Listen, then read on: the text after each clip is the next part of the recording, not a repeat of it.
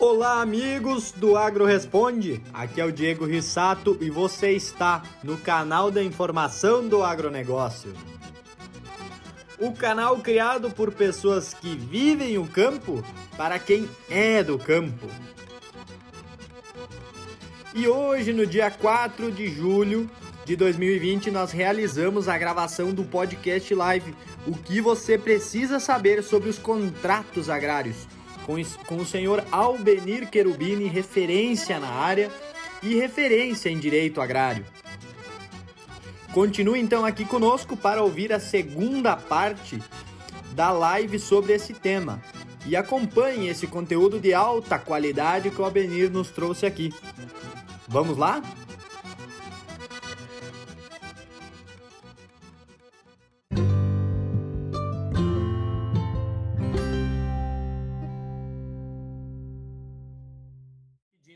Até o, o Medeiros continua ali, ele fala assim, ó, o contrato de arrendamento é o mais utilizado no Brasil e o que mais dá discussão judicial, justamente pelo desconhecimento do Estatuto da Terra, uh, que é uma legislação com forte dirigismo estatal, né? Antiga também, né, Albeni? Ah, e essa questão da, da antiga, eu vou discordar com vocês, porque geralmente o pessoal fala, ah, é algo antigo, não presta. Uhum. Não, não é, não é essa situação. A situação toda é que o importante é que, a, é, que ela tem algumas, algumas coisas que, é, em função do, da, do avanço tecnológico, das novas formas de contratar, precisa atualizações. Mas não quer dizer que seja uma legislação ruim, até porque a legislação agrária, ela é, originalmente ela foi elaborada a partir do, de uma comissão de, de grandes juristas com grandes profissionais do agro teve agrônomos participando, veterinários, com estudo e com dados, e isso é fundamental. As situações referentes ao agronegócio exige essa conversa entre os profissionais do direito e os profissionais técnicos da, da área técnica, com dados. Se tu não observar os dados técnicos, tu vai fazer bobagem em algum momento. Legislação boa, ela tem que ser, tem que ser justificar, que nem as políticas agrícolas, né? Tem que ter um banco de dados, quem é que vai dar esses bancos de dados? Os profissionais da área técnica, é o agrônomo, é o, é o veterinário, é o zootecnista, o técnico agrícola, o economista, o pessoal que opera. Por exemplo, tem situações, operações financeiras que o advogado nem deveria se intrometer, o pessoal do direito tem que, uhum. tem que, tem que ser a retaguarda, porque quem, de, quem define isso é o profissional da área técnica. Uhum.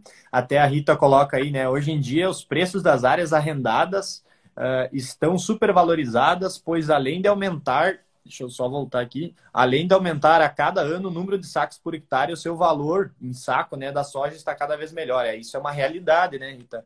Cada vez mais complicado e com isso vem, vem dando bastante. Uh, bastante, às vezes, conflito né, entre as partes dos contratos, porque essa, essa flutuação desses valores às vezes acaba fazendo com que o pessoal repense esses contratos. Né?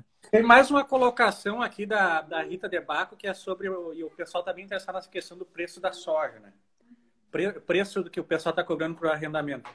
O, que o pessoal tem que ver é se tem viabilidade econômica da produção, né? Senão, tu não pode é fazer com que o, um preço alto de arrendamento, o inflacionamento do, do, do preço, acabe acarretando depois no, na, no endividamento, porque existe endividamento porque hoje é, tem uma questão lá, por exemplo, de arrendatários que firma um contrato que 30% do valor do que ele vai colher é para pagar arrendamento, que é um absurdo. Uhum. E não é essa a finalização. A gente tem que lembrar que, a, na verdade, a, a principal obrigação legal de explorar a terra é do proprietário. Então, assim, ó, isso aí tem que ser levado em consideração. Uhum. Tem que ser uhum. levado. Então, assim, ó, é, é, não, não pactuem coisas fora da realidade, senão isso aí vai acabar é, trazendo problemas para o sistema como um todo e depois é, vai fomentar problemas ainda maiores, né? Então, assim, ó, existe, existe essa, é, esse, esse inflacionamento do preço da terra do Brasil, existe, porque a atividade agrária, a gente viu é, avanços nos últimos anos com tecnologia, com ciência, né? com, é, com, com equipamentos, máquinas agrícolas, tudo isso aí ajudou a aumentar a produtividade. E por óbvio que esse aumento da produtividade ela vai acarretar uma maior valorização da terra, mas só que não adianta fugir da realidade, né?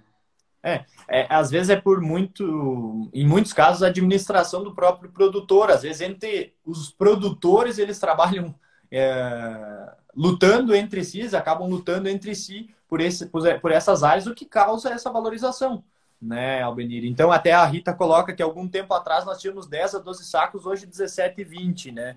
Sacas por hectare. E o, e o Alisson aqui, que é agricultor, ele até fala com, com bastante propriedade. Ele fala que ele concorda com a Rita, porque Uh, há tempos que se recebia 800 uh, ah, reais né, por ano uh, de um arrendamento. Hoje em dia o cara já recebe mil e ainda faz o contrato como se fosse baseado na moeda que os produtores absorveríamos esse acréscimo, como se o produtor acabaria recebendo mais, né? E tendo que, por isso, dar contrapartida ao dono da terra, né, Albenia? E, e, e, quando tem a frustração de, de, safra, o, dono da terra vai dar o desconto para o produtor? Aí que está a situação, cara. Por isso que está tendo bastante conflito, né? Da realidade. É, o contrato ele tem que ser, sobretudo, ele tem que ter uma relação de, equilibrada, tem que ser o justo para ambas as partes, certo? Inclusive, é, como eu falei, a questão do risco. O risco fica todo por parte do arrendatário num contrato de arrendamento, certo? Então, assim, ó, a gente teve agora, por exemplo, no Rio Grande do Sul, uma situação de seca extrema. E o que, que acontece? O cara não colheu nem para pagar o custeio. E daí, como é que fica o arrendamento? Certo? E com relação a custeio, a gente lembra, por exemplo, que independe do decreto bancário, tem a, a carta de anuência, né? Aquela carta de anuência nada mais é do que dizer, olha, aquilo que colhe a preferência, o, o, o, produtor que dá a carta de anuência, né? É, ele anui com que que no caso de hipótese de faltar dinheiro, a preferência vai ser do agente financeiro, né? Uhum. Então, tem toda essa situação, assim, ó, é, tem uma frase que diz que a, a fartura do setor agrário favorece toda a sociedade, mas agora quando tem uma, uma perda, toda a sociedade sai perdendo, né? O Medeiros até fala aqui, Albini, ó, tá participando muito aí conosco, ele até fala que ele já viu contratos de arrendamento que tinham uma cláusula prévia que previa, em caso de frustração né, da safra, o contrato se resolvia com o pagamento de outros produtos, por exemplo, no caso dele ali, boi, né? Então é a realidade do campo, a gente tem que adequar isso, acho, né, Benito? Está faltando, às vezes, o pessoal trabalhar bem esses contratos para adequar com a realidade do que vem acontecendo no campo, né? Para evitar esses problemas. E até eu vou, vou seguir aqui, Obinice, senão acho que a gente não vai conseguir abordar alguns pontos principais, né? Claro que a gente vai ter outras oportunidades para trazer o tema, né, Albinir? Mas uh, a gente nota muito a questão das cláusulas obrigatórias, né? Uh, quais cláusulas, assim, o pessoal tem que estar atento aí, os agricultores, o pessoal que está uh, ah, na ativa aí com os contratos? A gente já falou é, é, é essas cláusulas referentes ao preço, certo? Uhum, preço é o preço fixado em dinheiro com a possibilidade de pagamento de produto ao que diz a lei, certo? Daí, quando você fixa em dinheiro, você bota uma cláusula de ajuste, assim é a forma que a lei determina. Claro que a gente sabe que na prática o pessoal fixa em produtos, mas é o contrário, na verdade, tu fixa em dinheiro e pode pagar o pagamento, então, no equivalente daquele preço, por exemplo, ó, meu preço é um milhão de reais, tu vai dar colheita, tu vai dar, entregar o equivalente a um milhão de reais, uh, em produto e essa opção de quem da forma que vai pagar é do, é do arrendatário. Uhum. Na parceria, existe cotas de participação. Daí, lá no artigo 96 da, do Estatuto da Terra, tem alguns parâmetros. Por exemplo, ah, eu entrego a terra, o proprietário pode cobrar até 20% daquele resultado. Então, assim, conforme ele mais conforme for a participação dele, ele pode cobrar uma uma, um percentual maior. Mas é importante salientar que na, na, na parceria rural, o proprietário ele está explorando junto com aquele terceiro, parceiro otorgado, certo? E ele participa do resultado, assim como de eventuais prejuízos, certo? E na parceria rural é importantíssimo tu ter um controle, é, é, um controle assim contábil é, uhum. tudo escriturado, assim, é muito importante, porque ambos vão estar participando, certo? Então, assim, ó, esse é um, é um dos cuidados. Questão dos prazos mínimos já foi falado, uhum. certo? Questão referente à indenização de benfeitorias. Tem algumas questões depois uh, específicas do arrendamento, que é o direito de retomada, uh, preferência do, do, do arrendatário em caso de, de é, lá no final do contrato, sim, de concorrência com terceiros para renovação ou na hipótese de venda ele tem direito a, a preferência para compra. Isso aí tudo a lei diz que é obrigatório cumprir. E também cláusulas ambientais. Daí depois nós temos umas outras dicas para dar, por exemplo, uhum. vai fazer uma entrega para um arrendamento, faz uma vistoria, faz análise de solo, coisa que o pessoal não faz, né? Tu pode, inclusive, disciplinar práticas agrícolas, práticas pecuárias do manejo. Tudo isso cabe no bom contrato, né? Agora, o menino aqui, o Jonas até falou da questão de existe alguma cláusula, né, Alvinir, ou a a, a, colocação dessa cláusula nesse contrato que trabalha a valorização da fertilidade da área ao longo dos anos, favorável ao arrendatário em uma renovação desse contrato? Ah, Jonas, com certeza Grande pode. A, a, a, lei não é, não é explícita nesse sentido, mas tu pode colocar no contrato. É, é muito legal. Até eu vou citar um exemplo prático. Tem locais, é, por exemplo, lá da, é, isso aí vocês acham até reportagem do Globo Rural na internet, que tem, tem áreas de pecuária que teve problema de, de falta de cuidado do solo, que uhum, algumas, algumas indústrias de, do setor da cana estavam arrendando essas áreas, certo? E daí para plantio de soja, o próprio, próprio plantio de, de, de, cana. E daí o que, que acontece? Tu tinha que investir valores para é, melhorar, corrigir esse solo, fazer a melhoria da, de solo para ter as lavouras. E aí a lavoura ajuda a, a, recuperar o solo, né? Aí, o, aí é o departamento do Diego, parte da agronomia, certo? Só que isso aí tem custo, é investimento. Daí o que, que o que, que algumas pactuações eram, são possíveis de fazer? Por exemplo, o proprietário da terra permite uma compensação desses investimentos, certo? Por exemplo, deixa o primeiro ano, o segundo de forma compensada, certo? sem cobrar esse preço do arrendamento, sem cobrar esse aluguel do arrendamento. Então, assim, ó, tudo isso é possível fazer.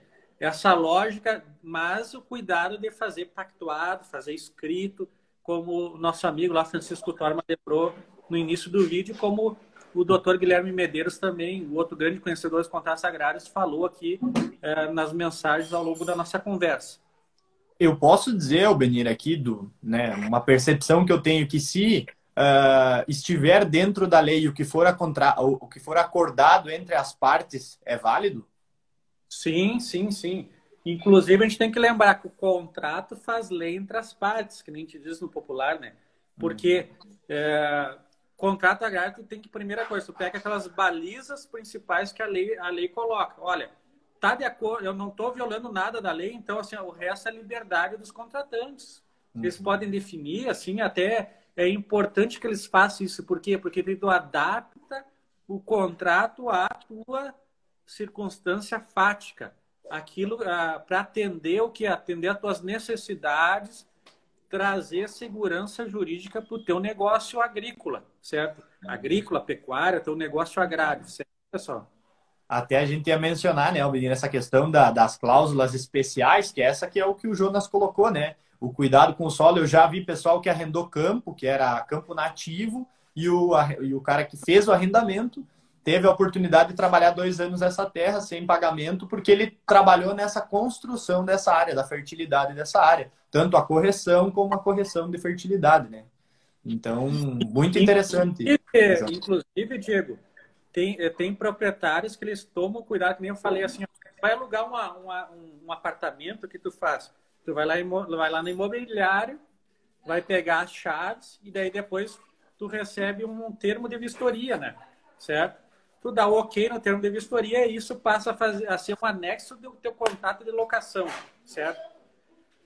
Por que, que os produtores rurais não fazem isso com relação à tua estrutura do imóvel, a tua, a tua lavoura que está entregando a tua pequena área, certo? Inclusive, tem, uh, tem produtores, uh, proprietários que eles fazem, inclusive, análise de solo. Eles podem definir o tipo de manejo que tu quer. Por exemplo, assim, ah, eu quero plantio direto, Diego. Uhum. Eu quero que de tanto em tanto faça análise de solo que me prove que tu está cuidando bem do meu solo, certo? Eu quero que tu cuide lá do descarte da, das embalagens dos defensivos agrícolas. Ou, vamos pensar outra situação tu vai trabalhar, tu, tu, tu, tem a tua terra, direcionada a produções orgânicas, biodinâmicas. Agora saiu a nosso programa nacional de bioinsumos, né? Então a, a tua uhum. prática é esse é esse nicho de mercado. Então assim, ó, tu pode inclusive ter é, condicionantes nesse sentido no contrato. Então assim, ah, isso é importante porque o outro detalhe que até eu vou questionar o Diego, os relatos de perda de produtividade por mau manejo do solo, especialmente com relação a nematóides, a, a questão dos fungos, as bactérias nocivas ao solo. Sendo que se tu tivesse uma rotação, um melhor uso, tu, tu, tu não teria esse problema, né, Diego? Eu ia colocar bem isso, Benir. Às vezes a gente tem muito uh, os proprietários das áreas, né, reclamando que quando tá para fechar o contrato, às vezes o produtor planta até sem fertilizante, né, que é mais a área que eu tô atuando hoje.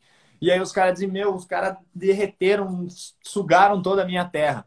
Então, aí vem um ponto importante, né, Albinir, para esse pessoal se ligar e começar a olhar mais para os contratos que eles estão fazendo, né, Albinir? Porque isso é um descuido da parte dele mesmo. E aí depois ele não vai ter como uh, correr atrás desse prejuízo, né, Albinir? Ah, o cara fez a fertilização dessa área adequada até o momento dele plantar e aí ele recebe a área boa, né, adequada, de acordo com essa vistoria, e aí no ser feita, né? Uh, e aí, no final das contas, vai pegar depois essa área até degradada, né, do ponto de vista de fertilidade. Ah, isso, isso é fundamental, porque se tu causar um dano para o imóvel, além da reparação civil, conforme o grau do teu dano, tu pode responder, inclusive, é, por ser responsabilizado ambientalmente.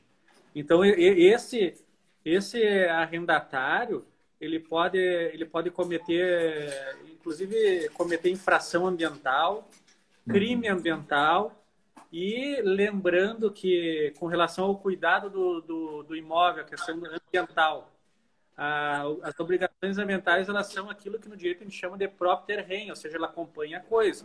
Uhum. Então, assim, ó, se tu não tiver esse cuidado ambiental, é, no momento de sofrer uma autuação, uma ação civil pública do Ministério Público, de algum desses órgãos ambientais, no final das contas vai o proprietário ter que arcar com a reparação do dano ambiental, né?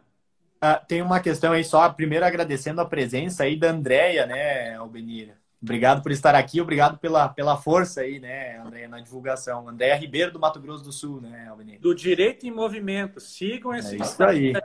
Pessoal, coloca lá Direito em Movimento no Instagram, vale a pena seguir a doutora Andréia. Conteúdo de alta qualidade aí da Andréia, né? E Albenir, para nós praticamente encerrar aqui, que o nosso tempo já não falta muito, tem uma pergunta do seu Danilo Padovani, ele mandou também lá no Instagram, e ele pergunta o seguinte: como funciona para obter e ter as garantias para o arrendador receber o seu devido arrendo, né?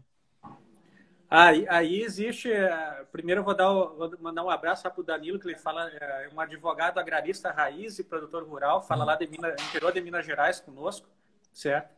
Aí existe a, as garantias reais, tu tem o penhor, tu pode ter a fiança, tu pode ter emissão de CPR, aí depende da situação, certo? Ou até mesmo pagamento antecipado. Tem gente que fecha o contrato assim, ah, vou fazer um contrato por três anos, paga os arrendamentos todos antecipados, né? E depois uhum. tu faz o uso. O produtor cabe fazer a fiscalização se está tá sendo cumprido aquele contrato ou não.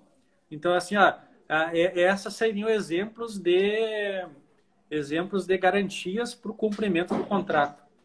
É, Albenino, nosso tempo aí está chegando ao fim, cara. É, é, é muito gratificante para mim estar tá, tá ali acompanhando agora nessa conversa sobre contratos e tá podendo uh, liderar esse, esse pessoal todo que vai vir trazer ótimos conteúdos para o agro, né, Albeni? O Agro Responde tem esse objetivo, pessoal, é trazer uh, pessoas gabaritadas aí para estar tá falando com vocês, para estar tá contando as experiências delas para todos vocês aqui que já estão envolvidos de algum modo com o agronegócio, mas principalmente para os agricultores, pecuaristas, para o pessoal que está na, na, produção, né, Albenir? Porque uh, essa é a cadeia que move aí o nosso país, né? O agronegócio move o nosso país e vem sustentando uh, economicamente há tempos aí já o nosso país e gera todo esse movimento, né? Albenir é gigante, nós temos uma área uh, fantástica e, e, eu acho que é, é nessa linha aí, Albenir. Eu achei muito bacana da proposta do, do Agro Responde é essa interação que vai ter o, vai ter o pessoal do direito, os juristas, professores, pessoal da área técnica, área de mercado, pessoal que está em outros países mais, mais, novidade. Então, assim, ó, eu, eh, eu falo da perspectiva do pessoal do direito, né? Então, assim, eu recomendo muito aos colegas do, do direito agrário, pessoal do, do, que atua no agronegócio, direito aplicado ao agronegócio, aí que acompanhe o Agro Responde para aprender o outro lado, aprender mais sobre a parte técnica, né? Então, né, então, pessoal... Obrigado pela, por poder ser uh, privilegiado Vai. por participar do primeiro episódio do Agro Responde. Olha só que bacana, pessoal. E eu, e um eu, grande eu abraço aí, pessoal.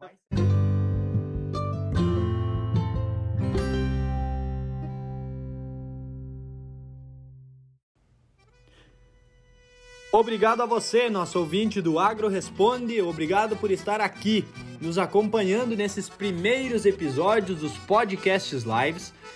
E esteja aí uh, acompanhando também o nosso Instagram, agroresponde, e o nosso Facebook, agrorespondeoficial. E também não deixe de nos, nos acompanhar lá no YouTube. Aguardamos você nos próximos episódios, onde abordaremos diversas temáticas muito pertinentes e muito interessantes a todos os que vivem o mundo do agronegócio. A Agro Responde é o seu canal de informação do agro. Unidos por um propósito, o agro.